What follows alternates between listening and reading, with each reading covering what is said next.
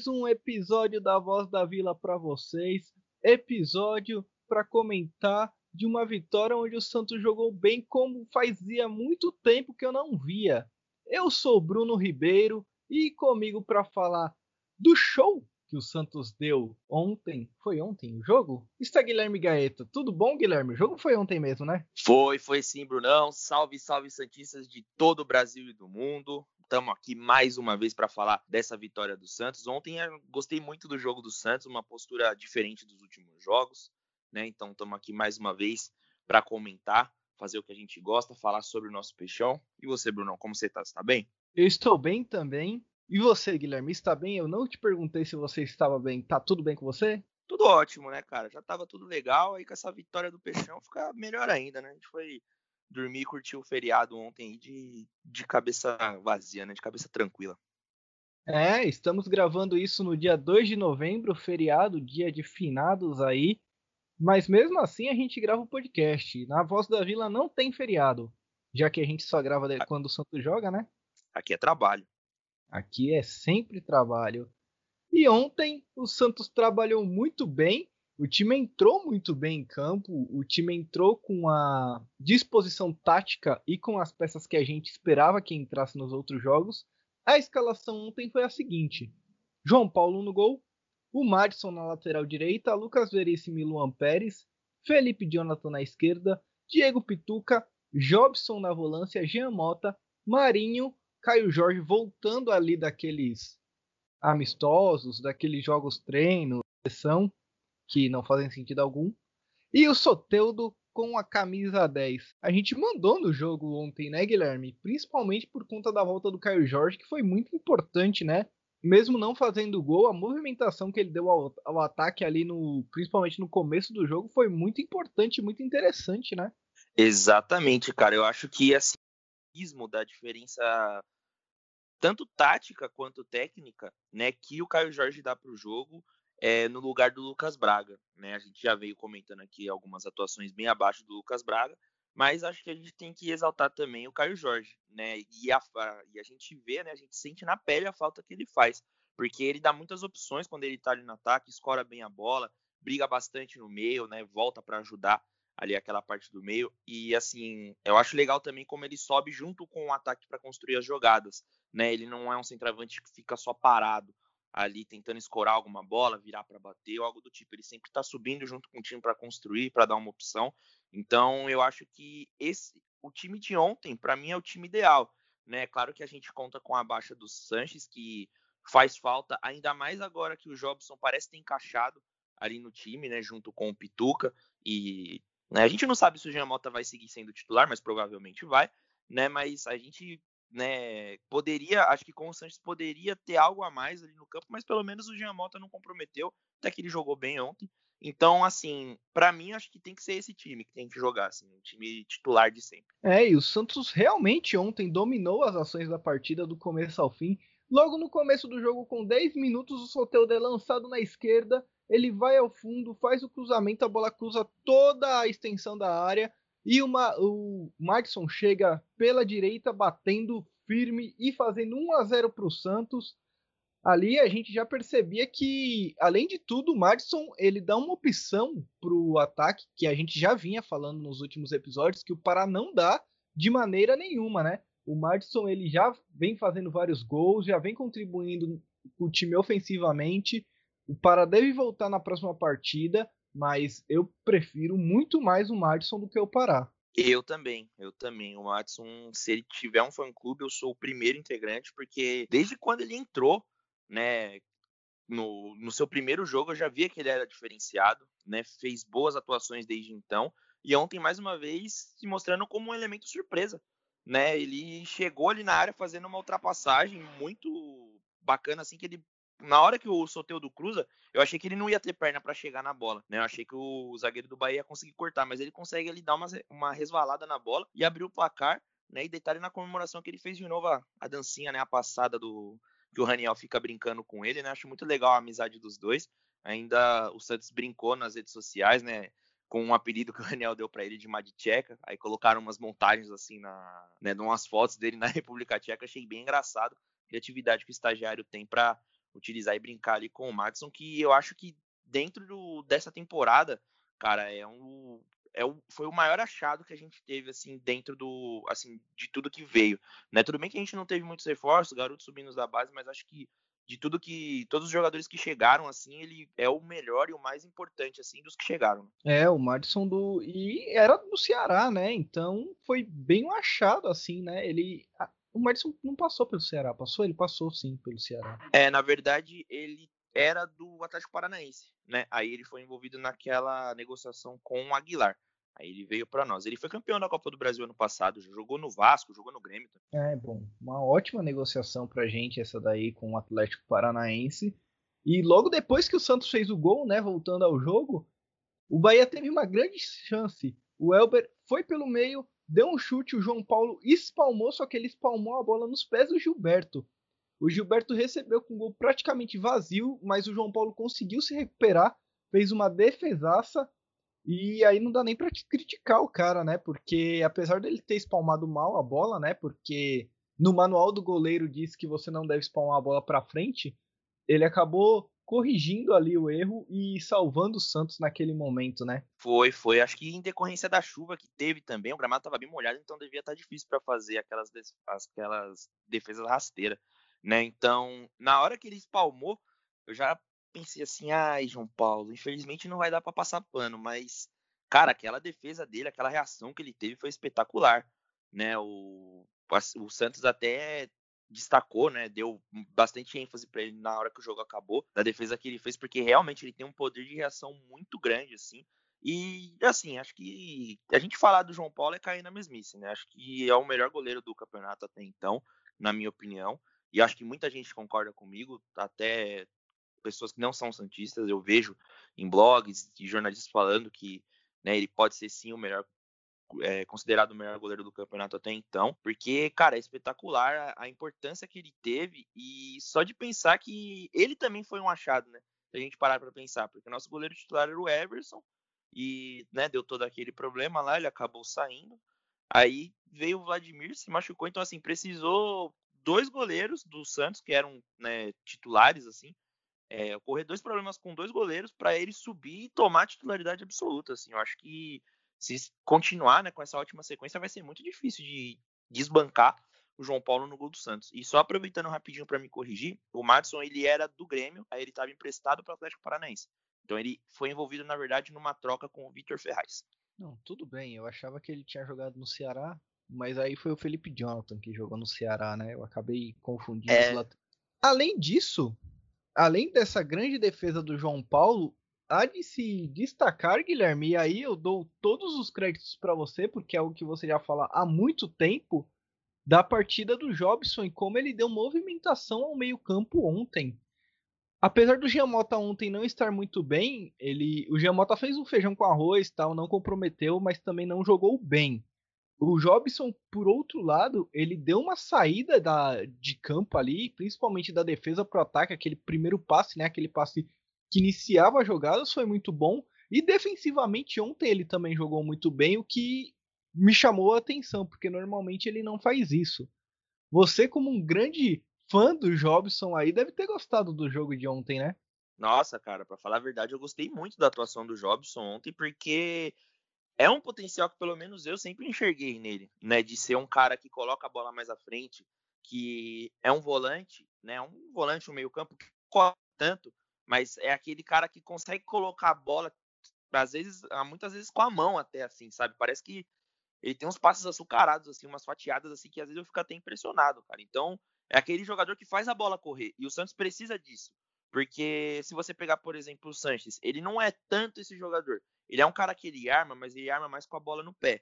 Então ele vai para cima, ele briga com, né, tenta infiltrar, infiltrar na zaga, tenta dar um passe mais de profundidade, mas o Jobson não. O Jobson é aquele jogador que ele domina a bola no campo de defesa, ele respira, olha o jogo, aí ele tenta dar um lançamento, ou ele vai mais para frente, tenta um passe. E ontem, cara, vale destacar muito essa partida dele defensivamente, porque, pô, eu lembro que naquele jogo principalmente contra o Atlético Mineiro, né? Que ele jogou na zaga, tudo bem que não é a dele, mas ele tá ali para defender. Ele não jogou bem. E em alguns jogos a gente via que ele jogava mais recuado, né? Tanto que jogava meio que ele e o Pituca quase na mesma posição ali, e a gente via que não era dele e ainda prendia muito o futebol dele, sabe?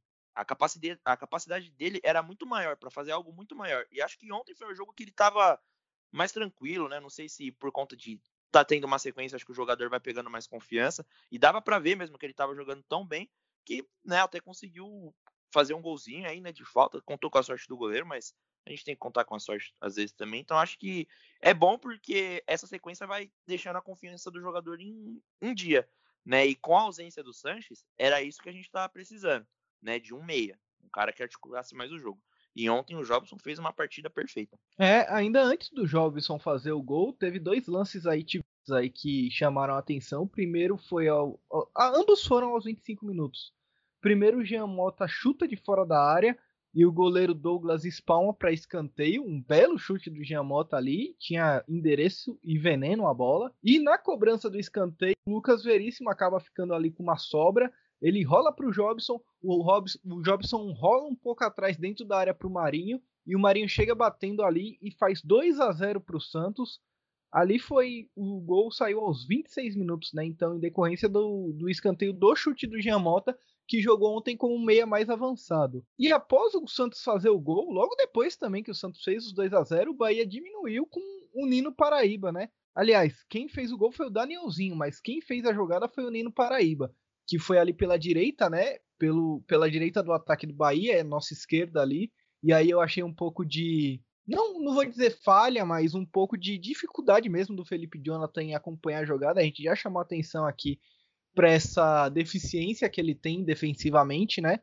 E o Nino Paraíba conseguiu se aproveitar disso, conseguiu fazer o cruzamento, a bola chegou a passar pelo João Paulo e o Danielzinho só empurrou pro gol. Normalmente os gols que o João Paulo toma é quando a bola passa dele antes do cara fazer o gol, né? É, exatamente, aquelas bolas que ficam meio indefensáveis, né? Porque ontem a bola foi totalmente no contrapé dele, não tinha nem o que ele fazer. Tanto que ele cai sentado, assim, meio que olhando pro, pro horizonte, tipo, tentando olhar para algum companheiro para tipo, cobrar, tipo, pô, rapaziada, vamos marcar, né? Tô me desdobrando aqui no gol.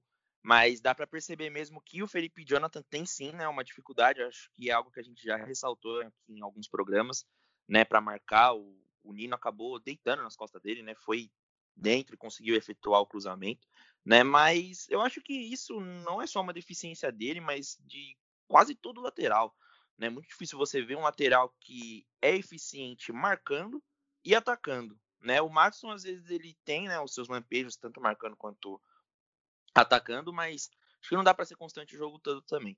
E falando do gol, cara, queria destacar o passe que o Veríssimo dá pro Jobson, né? Ele dá só um toquinho assim que mata a defesa do Bahia, né? Acho que ninguém esperava que ele fosse fazer aquilo. Os dois marcadores que estavam indo em cima dele, assim, na, na direção dele, param no lance, só olham pro Jobson. O Jobson limpa o lance perfeitamente, dá uma bela assistência para um belo gol do Marinho também. É, o Pará ele é regular o jogo todo, né? Ele é ruim na defesa e ele é ruim no ataque. eu sabia que você ia falar isso, cara. Mas eu concordo com você também. Acho que o Pará, muitas partidas abaixo dele. É, acho, acho que aí o, o erro é nosso de ter criado expectativa. Mas voltando ao jogo, depois que o Bahia diminuiu, o Santos novamente começou a dominar a partida. E isso também me chamou a atenção, porque normalmente quando o Santos toma o gol, principalmente quando está ganhando o jogo, o time recua muito. E isso não aconteceu ontem na Vila Belmiro é, dá pra gente dizer que o Bahia estava jogando com o time titular por conta aí da, da Sul-Americana e do de ter vindo de um jogo da Sul-Americana e ter a partida de volta logo depois no meio da semana, mas isso também não era problema nosso. O que me chamou a atenção foi a postura do Santos de ter tomado gol e ter continuado indo para cima, tanto que aos 37 minutos sai uma falta que estava bem longe do gol, inclusive. E aí é o gol que o, do Jobson que o Guilherme tinha falado aqui. O Marinho rola a bola, né? É aquela falta ali que tem dois cobradores. O Marinho dá aquela rolada para tirar da barreira. E o Jobson chega batendo, bate bem firme na bola. A barreira abre também, e aí o goleiro falha, e aí o Santos faz o gol. E foi uma falha bem grotesca, assim, do goleiro do Bahia. Mas eu colocaria mais culpa ali na barreira que falhou miseravelmente assim. Os caras abriram e a bola passou no meio da barreira. que, que você achou, principalmente da postura do Santos depois que a gente tomou o gol, Guilherme? Você esperava algo diferente como eu ou você já esperava que o Santos continuasse no ataque? Olha, para falar a verdade, eu esperava mais uma pressão do Santos, até por não ter tanto desgaste. Né? Jogou no meio da semana em casa contra o Ceará, depois não teve que fazer nenhuma viagem, ficou ali por Santos. Então eu acho que seria muita incompetência do time se o time recuasse. Né? Eu ficaria muito bravo, né? tipo, para não falar outra coisa. Né? Mas assim, eu acho que não teria o porquê recuar, ainda mais por 2 a 1 um, ainda naquela altura do jogo, né, no primeiro tempo, um jogo que estava pegado, né, tinham chances para ambos os lados. O Santos é, joga, mas também deixa jogar um pouco, né? Oferece o contra-ataque, então eu acho que não tinha lógica nenhuma a gente abdicar do jogo naquela altura do campeonato, né? Naquela, na, naquele momento do jogo, né? Então eu gostei da postura do Santos. Confesso que me surpreendeu porque assim é algo que eu ficaria bravo se acontecesse. Mas para falar a verdade, eu até esperava que o Santos talvez recuasse um pouco, mas não, o Santos manteve a pressão em cima do Bahia, né? Conseguiu chegar ao terceiro gol na falta. Né? E eu acho que dessa vez também o feitiço vira contra o feiticeiro, né? Algo que o Santos estava sofrendo muito com desgastes, viagem. Aconteceu com o Bahia, né? O Bahia jogou lá no meio de semana contra o Melgar, lá no Peru, perdeu. E aí veio todo né, desfacelado para jogar contra o Santos, né? No, mais no sentido do, do esgotamento físico mesmo. E aí, na próxima semana, né? Agora, nesse meio de semana, eles já vão jogar de novo contra o time do Peru lá, em, lá na Bahia, né? Então acho que às vezes a, as viagens às vezes a, podem acabar também é, impactando no rendimento para a gente ver que isso não acontece só com a gente, né? O Santos vinha de muitas viagens, né? De longas viagens aí para jogar Libertadores é, e o Brasileiro, né? Agora a gente né, o time do Santos já deve estar tá chegando lá no Ceará para jogar a Copa do Brasil, mas a gente vê que, né, como né, o, o campeonato, né, os outros campeonatos, eles acabam é, afetando muito né, o, a parte física do time. Ontem isso foi notável no time do Bahia, tanto que no segundo tempo os jogadores praticamente né, morreram dentro de campo. Ninguém queria fazer mais nada, só queriam que o jogo acabasse. E falando do lance da falta, eu acho muito engraçado no detalhe que antes de bater a falta, tem um jogador que ele tá do lado da barreira, que eu não lembro quem que é, eu não lembro se era o próprio Daniel ou era o Juninho, que eu não lembro se ele acabou tomando o amarelo, mas ele fica ali do lado da barreira só esperando o, o cobrador, né? Esperando a, a reação dele para tentar desviar a bola. E aí, na hora do gol, na hora que o Jobson bate, ele não faz nada, tipo, ele fica parado. Mas acho que isso é muito também da jogada ensaiada, né? Porque acho que o time inteiro do Bahia esperasse que o Marinho batesse aquela falta. Porque o Marinho, né, é o que cobra a maioria das faltas. E aí só aquela, né, só aquela aquele toquinho que ele dá pro pro Jobson bater, eu acho que engana todo mundo, porque o Douglas ele fica parado e ele só tem uma reação na hora que a bola já quase passou dele. Tanto que a bola vai na mão dele, mesmo assim ele não consegue efetuar a defesa. Então, acho que isso foi, né, vale a gente prestar atenção nesse detalhe também dessa jogada ensaiada que acabou, né, que matou com o time do Bahia. É, depois que a gente fez o, o terceiro gol, o Bahia basicamente perdeu ali, sentiu bastante o gol, né? Não, não vou dizer que o time morreu, porque ainda no primeiro tempo o próprio Jobson acaba tocando contra o próprio gol e acertando a trave ali numa cobrança de falta que teve do, do Bahia na área do Santos. E aí era um lance despretensioso e o Jobson quase teve a infelicidade de fazer um gol contra. E o Santos vai para o intervalo ganhando de 3 a 1 Mas no segundo tempo, logo no comecinho, teve um, um lance do Gilberto que ele faz o, dá um chute, o João Paulo faz uma grande defesa.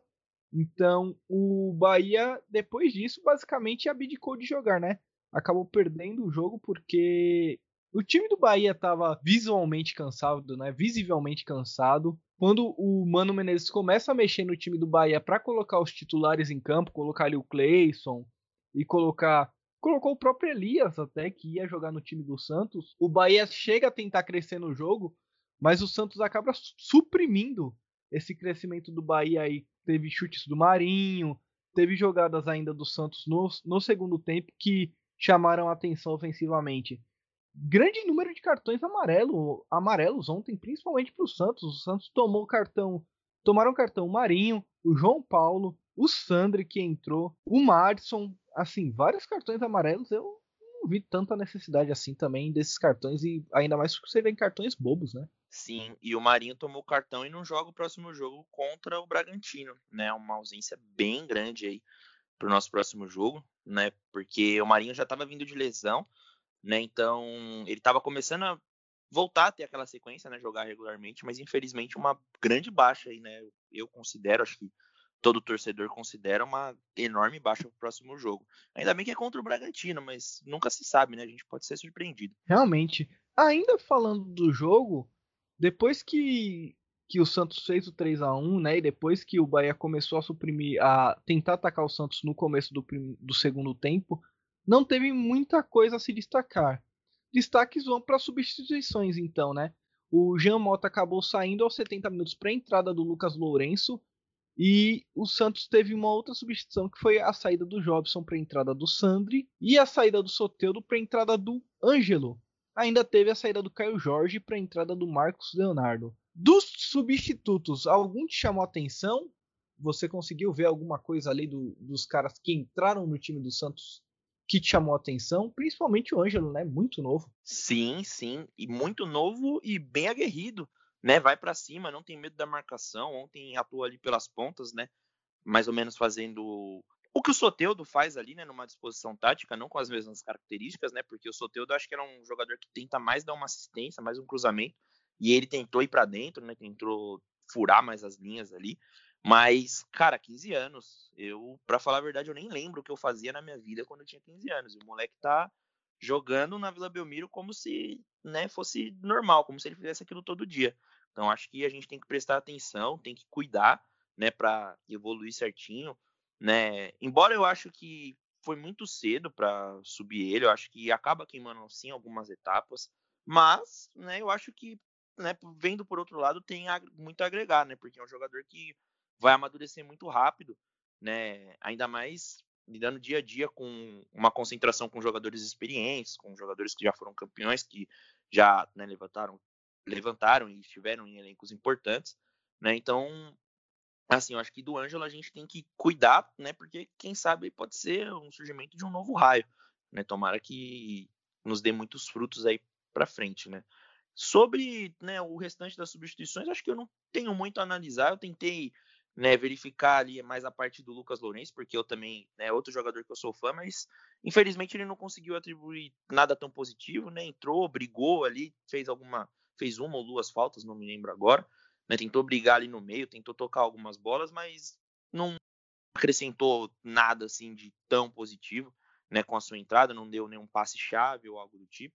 Sandri entrou também, um garoto que eu gosto bastante, bem aguerrido, tem né, uma força para conseguir né, levar ali aquele meio do campo junto com o Pituca, né, acho que atua mais na parte defensiva do time. Também teve a entrada do Marcos Leonardo, mas também foi bem apagado, né, acho que ele entrou também um pouco mais tarde.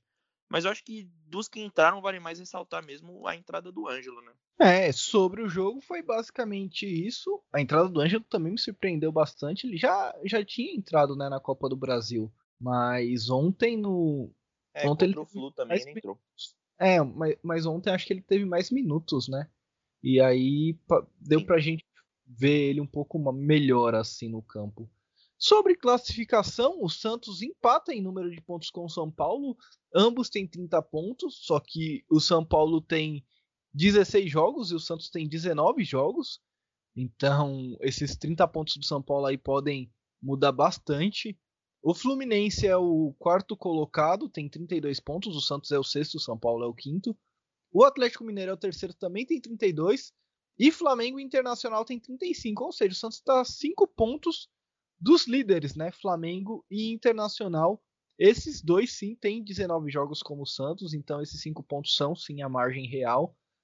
Novamente a gente fica triste pelo empate com o Fluminense, né? Porque se tivesse Aliás, pela derrota contra o Fluminense, porque se o Santos tivesse feito os três pontos ao invés de ter perdido aquele jogo para o Fluminense, a gente estaria bem melhor na zona de classificação, né?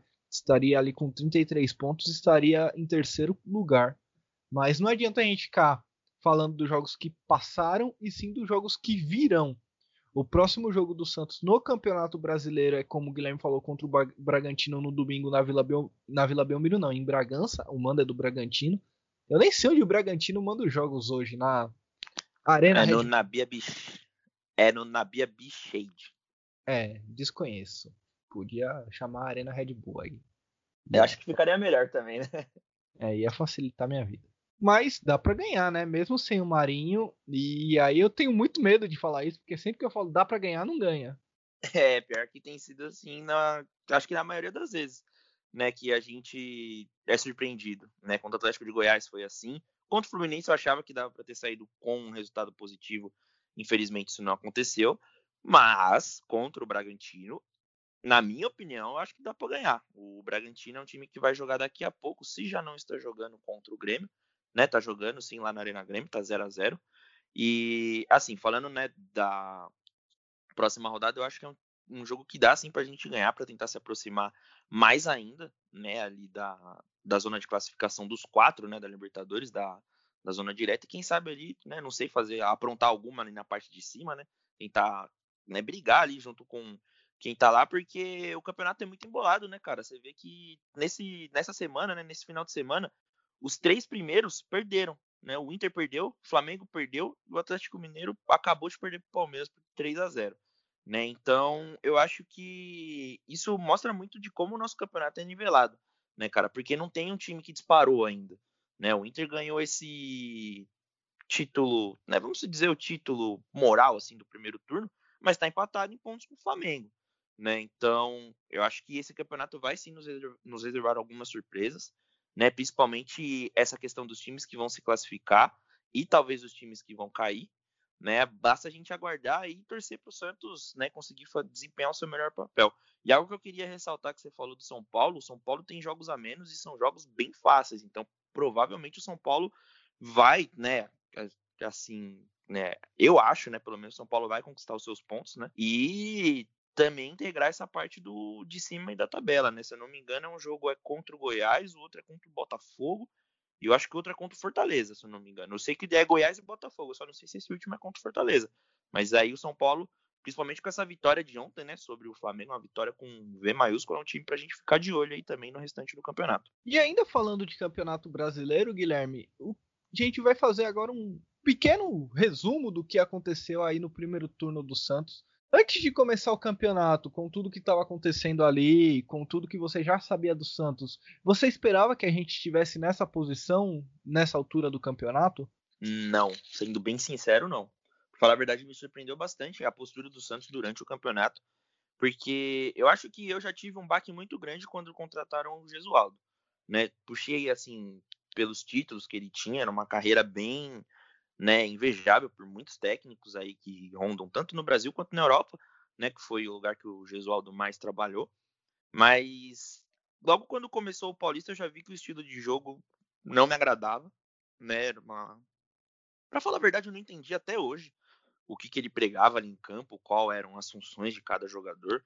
Não, não consegui entender muito bem qual era a ideia do, do Gesualdo Ball, né? E aí, assim, quando ele sai do Santos, eu acho que foi uma avalanche, assim, né? Ele saiu do Santos, ia começar o brasileiro, a gente empatou aquele primeiro jogo com o Bragantino no último minuto, né? E depois, é, na, na rodada seguinte, foi contra o Internacional, a gente perdeu. Cara, tava tudo caminhando pro pior acontecer. E aí o Santos foi, né, mostrando um time muito valente, né? Tirando forças de de onde não tinha, né? Porque um time que não pode contratar tem é um caos administrativo. E aí vai conseguindo conquistar pontos e foi me surpreendendo. Então me surpreende bastante, sim, esse, essa posição do Santos. Né? Eu não achava que o Santos ia cair, para falar a verdade, mas eu não achava também que a gente ia estar tá, né, em sexto e brigando ali, né? E não tão distante dos times que estão, é, pelo menos entre os quatro. né? A gente tem uma diferença de dois pontos pro, Fluminense. Então, me surpreende bastante, assim, esse primeiro turno do Santos e essa campanha, né? Porque eu temi pelo pior acontecer, né? Mas eu acho que pode ser um campeonato que a gente não fique no meio da tabela, que é algo que acontece bastante. É, lembrar pro torcedor santista que o Santos estreou no Campeonato Brasileiro contra o Bragantino e empatou na Vila Belmiro em 1 a 1. Esse jogo foi no dia 9 do 8 e depois perdeu para o Internacional em Porto Alegre por 2 a 0. Foi ali a pior exibição do Santos no ano, eu diria até aquela exibição contra o Internacional. O Santos demorou para engrenar no campeonato, né? Ganhou do Atlético Paranaense e ganhou do Esporte, mas depois perdeu para Palmeiras e Flamengo. Então, O início do Santos no Campeonato Brasileiro foi um início bem complicado, assim, né? Inclusive, o Santos estava numa fase que tinha muitos jogadores expulsos. Quase todo jogo a gente tinha um jogador expulso. Mas a gente encerra o primeiro turno com oito vitórias, seis empates e cinco derrotas, né? É sempre importante a gente ter mais vitórias do que empates e derrotas, mas vale ressaltar também a briga pelo título ficou muito distante, mesmo com esse ano tão louco e de pandemia e tudo mais. Mas desde 2003, apenas quatro vezes o campeão do primeiro turno não foi campeão do Campeonato Brasileiro. Os anos que isso aconteceu foram os seguintes: em 2008, o Grêmio foi campeão do primeiro turno, mas o São Paulo foi o campeão. Em 2009, o Internacional foi o campeão do primeiro turno, mas o Flamengo foi campeão. Em 2012, o Atlético Mineiro foi campeão do primeiro turno, mas o Fluminense foi o campeão. E em 2018, o São Paulo foi campeão do primeiro turno, mas o Palmeiras foi o campeão. O Palmeiras que era o quinto colocado. Então, é, nos outros nos outros casos era sempre o segundo colocado, se não fosse o campeão, se o primeiro não fosse campeão, seria o segundo. Mas em 2018 o Palmeiras era quinto colocado quando começou o segundo turno e mesmo assim ele foi campeão. Sendo sincero e realista, Guilherme, você acha que o Santos consegue em sexto chegar a ser campeão do Campeonato Brasileiro com esse elenco? Olha, analisando o futebol, né, e não deixando a minha paixão pelo Santos de lado, sendo sincero, eu acho que não. É, se eu fosse arriscar um palpite, é, eu acho que esse título vai acabar caindo no colo do Flamengo. E eu até apostei com meu primo, e ele apostou no Flamengo, né? Falando que o Flamengo vai ser campeão, a gente apostou uma caixinha de cerveja. Né, ele falou: ah, se o Flamengo for campeão, né? Você me paga aí, e se qualquer outro time for campeão, né, eu te pago. Mas, para falar a verdade, eu acho que, assim, a gente fica discutindo assim nos finais de semana e já tá meio que difícil eu, eu não acreditar. Acho que a extensão do Flamengo, né, e o jeito como joga, eu acho que acaba, né, deixando de não deixando de lado, né, mas acho que às vezes eles acabam saindo um pouco na frente nessas disputas e também o porquê que eu acho que o Flamengo vai ser eliminado na Libertadores. Tem em minha cabeça que o Flamengo não vai aguentar o Racing e aí vai, né, focar somente em dois campeonatos. E eu acho que isso faz uma, uma grande diferença, né? Então eu acho que vai acabar sobrando para o Flamengo. Infelizmente, eu acho que não vai dar para o Santos por, né, por conta de diversos fatores. Eu acho que se fosse para a gente ser campeão, a gente tinha que ter conquistado alguns pontos que nós perdemos, né? Principalmente aquele jogo contra Fortaleza, Botafogo, né? Enfim. Então acho que um time que quer ser campeão, ele tem que aproveitar essas oportunidades, né? Principalmente em casa, que foi um fator que o Santos andou vacilando muito, né? Perdeu para o Atlético de Goiás, empatou com Fortaleza, né? E, enfim, a gente não vem tendo um retrospecto tão bom assim em casa como costuma ter, né? Mas é, eu achei muito bacana também, Bruno, esse dado que você apresentou, né? Dos times que não foram, os times que não foram campeões, né? No que ganharam o primeiro turno, mas não foram campeões, né? Mas e eu acho que esse ano é um ano que vai acontecer isso, né? Porque eu acho que o Inter eu acho que não, não vai conseguir chegar. Né? Tudo bem que campeonato de pontos corrida é meio que a cara desse time do Inter.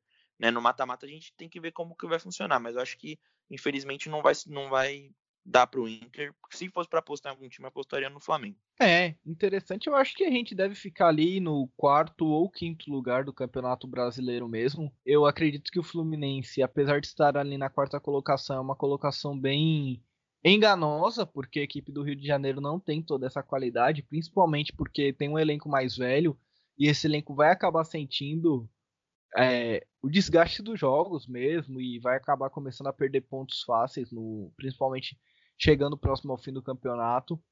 O São Paulo é muito inconstante, então eu não, não tenho como fazer uma projeção do São Paulo, porque é um time realmente que ganha jogos fáceis aliás, perde jogos fáceis e ganha jogos difíceis muitas vezes. Então, quem apostaria que o São Paulo iria ganhar do Flamengo nesse fim de semana e o São Paulo não só ganhou como goleou. Então é bem complicado, né? Você apostar no São Paulo, fazer algum tipo de projeção contra esse time, com esse time. Mas por isso eu digo que o Santos deve ficar ali entre quarto e quinto lugar, porque se o São Paulo continuar mantendo essa constância, o Santos deve ficar em quinto. Se não, provavelmente fique em quarto. Eu acho que as três primeiras posições do campeonato estão definidas entre Internacional e Atlético Mineiro, eu acho que esses três não saem aí dessas três primeiras colocações. É, cara, eu só vou discordar, discordar é, de você em um ponto do Atlético Mineiro, porque eu acho que é um cavalo paraguaio. Né? Eu acho que é um pouco inconstante também. É, não vem tendo resultados positivos, só que tem um ponto né, muito grande a seu favor, que é o único campeonato que o Galo joga. Né? Mas eu acho que mesmo por conta disso deveria fazer melhores atuações e ganhar né, pontos que deixou pelo caminho aí, tipo, perder pro Bahia. Né? Acho que um time que vai disputar né, ali no, no topo não pode né, deixar uns resultados assim escapar. Né? Mas vamos ver, né? Eu acho que o legal do Campeonato Brasileiro, o emocionante, na, na minha opinião, o mais interessante de ser né, o campeonato mais, le mais legal de acompanhar em todo mundo, né, é isso, né? É a imprevisibilidade. Porque assim, você pega o espanhol, você sabe quem vai chegar entre pelo menos os três primeiros. Às vezes pode ter uma surpresa ali, sei lá, um Sevilha da vida, não sei, né? Mas aí você pega o campeonato inglês. São sempre os mesmos times, né, que vão estar tá ali em é, cima. O, campe o campeonato espanhol esse ano o Barcelona não tá jogando, né? É, então, né? Eu acho que às vezes a gente em diversos campeonatos a gente já sabe mais ou menos o, né, o, o andar da carruagem. E o Campeonato Brasileiro não é muito imprevisível o que vai acontecer em cada rodada. Porque, cara, você achava, você achava que o, que Internacional ia, ia perder do Corinthians? Aqui, na minha opinião, eu não achava. Eu achava que o Inter ia passar o carro. E o, o Corinthians ganhou. Não, o Corinthians é um time que não vinha de boas atuações, mas teve um placar positivo em casa. Né? E essa, esse final de semana eu acho que mostrou muito disso também, de algo que os próprios jornalistas já vinham falando, né, dos técnicos estrangeiros. Se você pegar todos os técnicos, estrangeiros, os técnicos estrangeiros tiveram um resultado negativo. Acho que o único que não teve foi o técnico do Vasco, né? Que ele empatou com o Goiás. Mas eu acho que empatar com o Goiás pode ser considerado um resultado negativo. Mas ele é um técnico novo, vamos dar né, tempo para ele trabalhar com esse time do Vasco. Mas o Cudê perdeu, o Domi perdeu e o São Paulo perdeu hoje. Né? Então acho que nivela muito, né? O Campeonato Brasileiro sempre foi muito nivelado, desde que eu me lembro. Assim, é difícil a gente pegar um ano que um time é campeão com muitos pontos à frente. Tipo, por exemplo, aquele ano do Cruzeiro. O Cruzeiro foi campeão, foi bicampeão, né? Acho que tirando esses dois anos, né, e o ano do Flamengo também, que foi um campeonato excepcional, muito difícil a gente ver, né? Sempre tem uma briga pelo menos até as últimas rodadas ali. É, mas Guilherme, você tem acompanhado o Campeonato Espanhol? O Campeonato Espanhol tá doideira, cara. Olha, para falar a verdade, não, não tenho acompanhado muito o campeonato espanhol. Para falar a verdade, o campeonato que eu mais acompanho sem ser o brasileiro é o inglês. Gosto bastante de assistir alguns jogos do inglês, mas o espanhol, para ser sincero, é que eu não acompanho muito. Vou então, te dar uma, vou te se dar eu uma falei alguma groselha aqui, me, me desculpe. Qual que é a, em que posição você acha que o Barcelona está hoje no campeonato espanhol? Putz, você me pegou agora, hein, cara? Não sei. O Barcelona tá numa draga bem forte, né? Ganhou na Champions aí do Juventus, mas um, sei lá, risco um quinto. Não, Barcelona hoje é o 12 colocado do Campeonato Espanhol. Meu Deus! Caramba, o primeiro colocado é, o primeiro colocado é a Real Sociedad com 17 pontos, em segundo vem o Real Madrid, em terceiro Villarreal, em quarto Atlético. Aí tem Nossa. Tem Cadiz, Granada, Betis, Getafe, Osasuna, Elche, Atlético de Bilbao e só então o Barcelona. Fui refutado aqui. E mais quantas rodadas? O Barcelona hoje tem seis partidas jogadas e a Real Sociedade, que é a líder, tem oito. Caramba! O Barcelona tem oito pontos ganhos e a Real Sociedade tem 17. Ah, cara, para mim podia ser rebaixado. Todo castigo pro Barcelona é pouco. Isso é por conta das goleadas que o Santos sofreu? Nossa, eu tenho um ódio imenso do Barcelona. Eu odeio o Barcelona muito. Eu lembro que teve uma Champions que foi aqui o foi aqui o Chelsea eliminou o Barcelona. Nossa, eu torci uma criança pro Chelsea. É, mas nos outros anos o Campeonato Espanhol era assim do jeito que o Guilherme falou. É que esse ano o Messi vai sair do Barcelona, né? Então Parece que o time. Parece que o Messi já saiu, né? O que tá lá é tipo um irmão dele, é um clone fake. A assim. sombra dele, né? Bem estranho mesmo. É uma draga que o Barcelona tá vivendo. É, mas voltando a falar de Santos, né? Que é o assunto principal desse podcast. O que, que você acha do. Quais são suas expectativas, aliás, para o jogo de quarta-feira na Copa do Brasil? O jogo contra o Ceará em casa. O Santos tem que vencer essa partida. Em caso de empate pênaltis Em caso de derrota, eliminação. O que, que você espera desse jogo aí? Olha, analisando o futebol mais uma vez, né, não só como um torcedor, eu acho que dá sim para o Santos ganhar. Né, é uma partida importantíssima. Acho que até agora é a mais importante da temporada. Né, claro que virão outras também, né? Assim como o jogo contra a LDU, mas a gente tem que focar nessa, tanto que a torcida percebeu a importância que essa partida vai ter no nosso calendário, né? Que foi lá se despedir, né? Do Santos fizeram o Aeropeixe, né? Vi alguns vídeos que provavelmente a torcida não estava respeitando nenhum protocolo da que a OMS recomenda, né? Todo mundo sem máscara, mas é assim para apoiar o time, né? É válido entre aspas, né? Desde que fique tudo bem com todo mundo que tá ali, né? E eu achei muito legal que muito torcedor, muito torcedor não, desculpa, muitos jogadores, acho que foi o Marcos Leonardo, Caio Jorge, postando os vídeos assim e, e, eles comentando, né? O peixe colocando branco e preto lá as bolinhas. Acho que eles devem ouvir nosso, nosso podcast ou pelo menos ver os comentários que eu faço na, nas fotos dele. Né? Achei bem legal essa recepção aí. E, o, os jogadores também é, se mostrando bem inteirados com a torcida né, colocando os vídeos, demonstrando né, que gostam de receber esse apoio, mesmo né, durante todo esse tudo isso que a gente vem passando. Acho que também deve fazer muita falta né, o calor da torcida para os jogadores.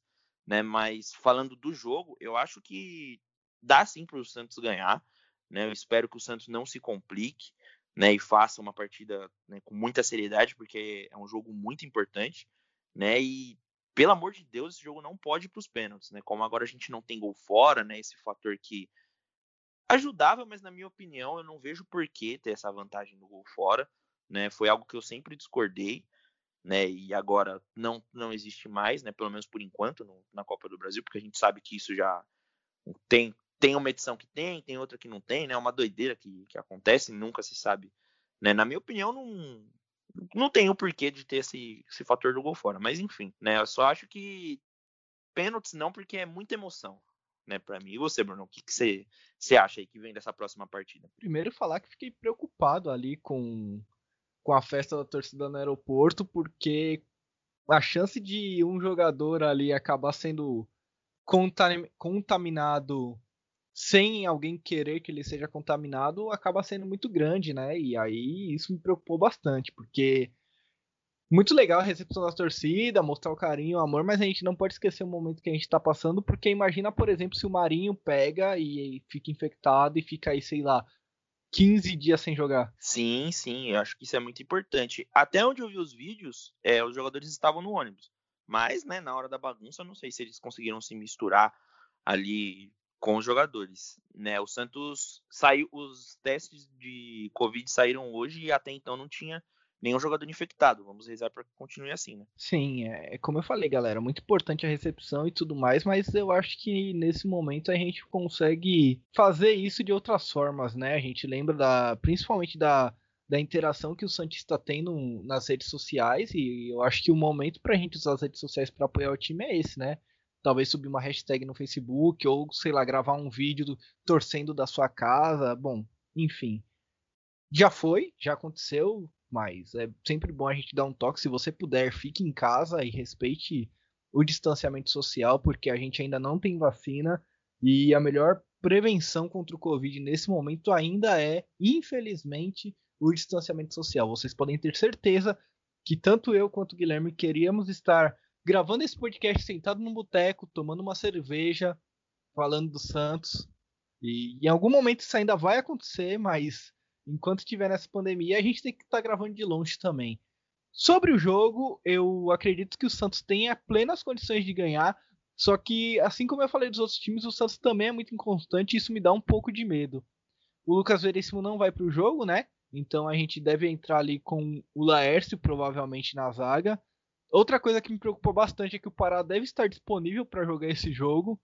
E aí eu tenho muito medo do Cuca colocar o Pará de volta. Não é zero, não, cara. Não dá risada, não, mano. É, eu tenho medo. Isso pode custar a nossa classificação, cara. Olha o que eu. Não, eu também tenho esse medo, cara. Então a gente espera que o Cuca continue com o Madison ali, principalmente porque o Madison tá apoiando muito bem. A gente vai precisar fazer gol. É, então, se eu fosse o Cuca, eu entraria com o mesmo time que ele entrou ontem, mas aí, obviamente, sem o Lucas Veríssimo e talvez ali com o Laércio ou com Wagner Leonardo, com Luiz ele Felipe. Vem com o Luiz Felipe, né? É, então, o Luiz Felipe ele não, não me inspira muita confiança, sabe? É que nem quando você compra um fone da barraquinha, você sabe que em algum momento ele vai quebrar. Sim, sim. Nossa, é, essa é a definição perfeita pro Luiz Felipe. Só aproveitando para falar aqui, é, o Laércio ele não pode jogar, porque ele foi inscrito pelo Caxias na Copa do Brasil. É, então vai ser o Luiz Felipe mesmo. Eu não, não tinha conhecimento dessa, dessa informação. Sempre bom, porque o Guilherme é sempre muito inteirado nesses detalhes aí do Santos, que eu sempre perco. Eu vou torcer bastante, né? Vou ficar muito preocupado com o jogo. Esse jogo é às 7 horas da noite, né? Na quarta-feira. Então eu nem sei se eu vou pedir aí uma, uma pizza de repente para assistir esse jogo, porque é um jogo eliminatório e eu vou estar muito preocupado aí com, com a partida. A gente vai gravar na quinta-feira e eu espero que a gente grave uma comemoração de vitória e não uma eliminação, porque esse podcast aqui ele nunca foi eliminado. E não quero que seja dessa vez. Exatamente, cara. Eu acho que seria muito melancólico. Eu, mais uma vez, eu não saberia como agir diante de uma eliminação. Mas a gente espera que corra tudo bem. Eu acho que o Santos tem condições, sim, de passar de fase, principalmente se jogar com a seriedade né, e a intensidade que jogou ontem. Né? Espero que temos tudo para sair felizes aí desse nosso próximo confronto importantíssimo, né? Vale ressaltar também a importância de um mata-mata e como, cara, eu amo mata-mata. Por mim, se eu pudesse, o Campeonato Brasileiro seria resolvido em mata-mata também. E o Pará tá relacionado pro jogo, viu? Ele foi relacionado e viajou com a equipe. Tá, eu não, duvido, eu não duvido nada de entrar com o Pará na zaga, hein? Não, aí. Não, a gente tá elogiando o cara aqui, falando que ele entrou certo, que ele colocou o time certo. Não tem. Não, Cuca, por favor. É, Marcos Leonardo, você que já, já viu nossos stories aí, que pode ser que você escute o nosso podcast. Fala pro professor que o Bruno tá falando assim pra ele. Professor, fala o seguinte: você quer entrar com o Pará? Deixa a gente fazer um a 0 ali, de repente um 2 a 0 Quando faltar uns 15 minutos para acabar o jogo, você tira o Márcio e coloca o Pará. Não entra com ele de titular, não. Vai na minha, confia. Que, que nem quem joga Among Us, tá ligado? Confia. Só confia, só vem com o pai. Também concordo com você, eu acho que não é o momento do Pará entrar, ainda mais porque o Matson vem numa crescente, né? E também é o Pará, né? Infelizmente a gente sabe que nos últimos jogos ele não vem jogando tão bem assim, né? E não é o momento de, pelo menos, acho que não só na minha opinião, na minha, na sua de todo mundo que acompanha o futebol, né? Não é o momento de colocar o Pará e tirar essa sequência do Matson, né? Vem jogando muito bem, então eu espero que ele venha como titular. Então, Cuca, se você tá ouvindo a gente agora, deixa o Pará no banco. Ele não vai não vai esquentar, não vai manchar a história dele se ele ficar no banco pelo menos um pouco, a gente sabe que o Pará é um jogador multicampeão pelo Santos. E tem também essa humildade, né, de né, deixar outros atletas que estejam né, jogando melhor que ele ser titular e não ficar fazendo nenhum tipo de birrinha, nenhum tipo de intriga. Então acho que é totalmente conivente. É isso então, eu acho que foram todos os assuntos que a gente tinha que tratar, a gente tratou. Guilherme, você tem direito ao seu destaque final. Você tinha falado para mim que estava sem destaque final hoje. Você pensou em algum destaque final? Alguma coisa que você queira falar aí? Você tem o tempo que você quiser para falar sobre o que você quiser aí no destaque final. Nem precisa ser do Santos. Pode falar aí do que você quiser. Bom, durante a nossa conversa aqui, né, ao relembrar que hoje é feriado, Dia dos Finados, meu destaque final ele vai mais para uma acho que uma homenagem, né, pro meu avô. Meu avô era muito santista, senhor José Correia Leandro. Fico até um pouco emocionado em falar dele aqui. Acho que ele foi a pessoa que me ensinou a ser santista, né? E como hoje é um feriado que a gente relembra, né, a, a memória daqueles que já foram, queria mandar um beijão aí para ele onde ele estiver, né? Dizer que o neto dele seguiu os passos dele, né? Desde sempre acompanho o Peixão, porque meu avô era, né? Ouço histórias aqui que meu avô era meio maluco, cara. O Santos perdia e ele pegou aquele Santos do Pelé, né? Ele faleceu em 2006, ele faleceu em plena Copa do Mundo. Lembro que no dia que ele faleceu eu tava jogando Argentina e Bosnia Herzegovina. Era Bosnia? Não, era Sérgio Montenegro, foi 6 a 1 pra Argentina, não esqueço nunca.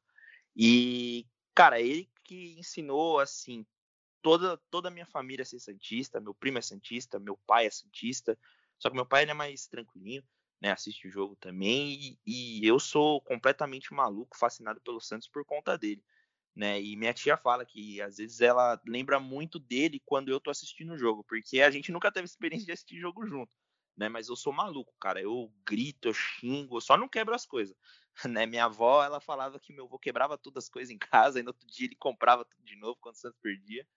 Mas eu, além de mandar esse abraço e beijo para ele, né, de onde quer que ele esteja ouvindo a gente, né, acho que agradecer a ele por eu ser santista, que acho que é uma das minhas melhores qualidades, é uma das coisas que eu mais agradeço a Deus por, por ser santista, né, por amar esse time incondicionalmente.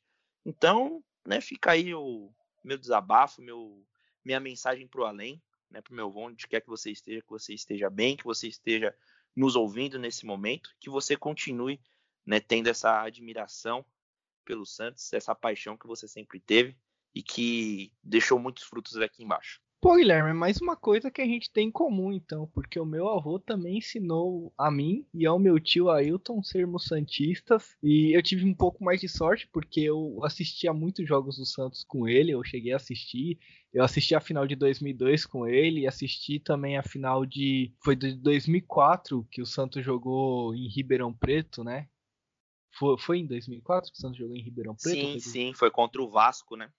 Exatamente. E aí eu lembro que o meu tio foi pro estádio, só que eu era muito novinho na época para ir numa final, e aí eu fiquei assistindo com meu avô. E era muito legal, porque eu via, tipo, um senhor de 60 e poucos anos de idade pulando quando o Santos fazia o gol. E ele era muito grande, muito alto, e ele gritava bastante alto e me abraçava assim. E eu parecia um gravetinho nas mãos dele. Uma coisa interessante que tem aqui no bairro é que eu moro numa viela e essa viela acabou tendo o nome do meu avô. Hoje, se você procurar aí no Google Maps rua Jaime Jesus Ribeiro, você vai achar o lugar onde eu moro, que é o nome do meu avô. Poxa, que legal, Bruno. Que da hora, cara. Você falou dessas memórias aí. Eu tenho uma memória muito, muito nítida na minha mente, que foi em 2002, título brasileiro do Santos. Eu era muito pequeno, né? Nem sabia o que estava acontecendo na época, para falar a verdade. Né? E eu lembro até hoje que o Santos ganhou e meu avô sempre foi muito reservado. Né? Sempre foi um senhor bem quietinho, assim, bem na dele, não era de falar muito. Mas na hora que o Santos, o jogo acabou, eu lembro que de noite, assim, ele saiu fazendo um aviãozinho na rua, assim, né? Eu lembro muito bem dessa imagem, é algo que nunca vai sair da, da minha mente, né? E, assim, fica a saudade, né? Porque depois que eu comecei a entender o que era o futebol, infelizmente ele acabou, né, falecendo. E acho que foi bem depois mesmo, porque acho que o primeiro título que eu lembro, assim, do Santos foi Paulista de 2008, se eu não me engano. Acho que foi mais ou menos isso né? E a gente já não tinha mais ele aqui, né? Gostaria muito que ele tivesse aqui para vibrar com a gente, principalmente nos títulos da Libertadores, né? Porque é algo muito inevitável, né? Quando a gente lembra de Santos, a gente lembra, né, dos nossos entes queridos, das pessoas que fizeram a gente torcer, né, que nos ensinaram o que era isso, né? Mas além de ficar saudade, ficam as, as lembranças boas, né? Poucas das que eu tive, né? Mas acho que também cai muito naquilo do que representa, né? E do que significa. E tenho certeza que a maioria dos torcedores, não só do Santos, mas de todos os clubes, tem uma lembrança assim, né? De alguém que ensinou a você amar o seu clube. É isso, e acho que a lembrança mais engraçada do meu avô é que a gente assistia jogo do campeonato italiano no RAI, na transmissão em italiano, e aí, quando falavam o nome do Buffon, ele virava para mim e falava: Olha, eles chamam o Buffon de Bufona. E, e isso era algo que eu sempre ria, cara. Porque os italianos falavam com sotaque lá e falavam: Ó, oh, tô chamando de Bufona. Ai, pior que eu, já parei pra assistir um jogo na raia uma vez italiana. É engraçado mesmo o sotaque. Bom, depois desse momento de lembranças aqui na Voz da Vila, eu vou falar do meu destaque final, que continua sendo a virada Santista. Batemos aí um milhão de reais e hoje temos um milhão trinta e um mil seiscentos e dez reais. O presidente Rolo, como a gente já imaginava, deu uma de Dilma Rousseff, não estipulou uma meta e ele atingiu a meta e depois dobrou a meta e agora a meta é 2 milhões de reais. Então, se você ainda não contribuiu, entre lá na Virada Santista, contribua com o Santos Futebol Clube. A partir de 10 reais você já ajuda o Peixão. E parece que esse dinheiro vai ser direcionado aí para a gente tentar uma negociação com o Atlético Nacional para pagar aquela dívida lá que a gente tem com eles. Então, importante, né, a gente tentar aí consertar os erros que os dirigentes do Santos fazem conosco. É isso então, Guilherme? Todos os assuntos foram tratados? Foram, sim, foram tratados. Né? A gente não deixou passar nada que o pente fino do Peixão nessa semana. Primeiramente, queria agradecer aí todo mundo que vem acompanhando a gente nesses últimos dias aí né, vem ouvindo a voz da Vila, vem mandando mensagem para a gente, seja através do Twitter, de Instagram e de todas essas outras redes sociais que a gente atua. né? Pedir para que você continue ouvindo a nossa voz, que é a voz da Vila, compartilhar com aquele seu amigo, com aquela sua amiga que é santista, no grupo do WhatsApp, com quem você quiser, né, que tenha simpatia pelo Peixão, para a gente conseguir cada vez chegar mais longe e impulsionar ainda mais a voz da nossa torcida, né, não, Bruno? É isso, vou aproveitar também para mandar um abraço para um tio meu que pediu para mandar esse abraço hoje, o Marco Aurélio Bona, ele é corintiano, mas hoje começou a seguir a gente no Spotify aí vai colocar os episódios em dia. Aniversário hoje também da minha tia, que é a mulher dele, a Cláudia Pereira Ribeiro, então parabéns para ela aí nesse aniversário. É, espero que vocês curtam esse episódio aí, né? Primeiro episódio provavelmente vocês vão ouvir. E continuem apoiando a gente e compartilhando com quem você conhece. Guilherme, o bordão final fica por sua conta. Mais uma vez e como sempre, tenho um imenso prazer de dizer que é o peixe. É isso aí, galera. Obrigado para você que ouviu até o final. A gente volta a se falar na quinta-feira com o Santos classificado na Copa do Brasil. Forte abraço e até a próxima!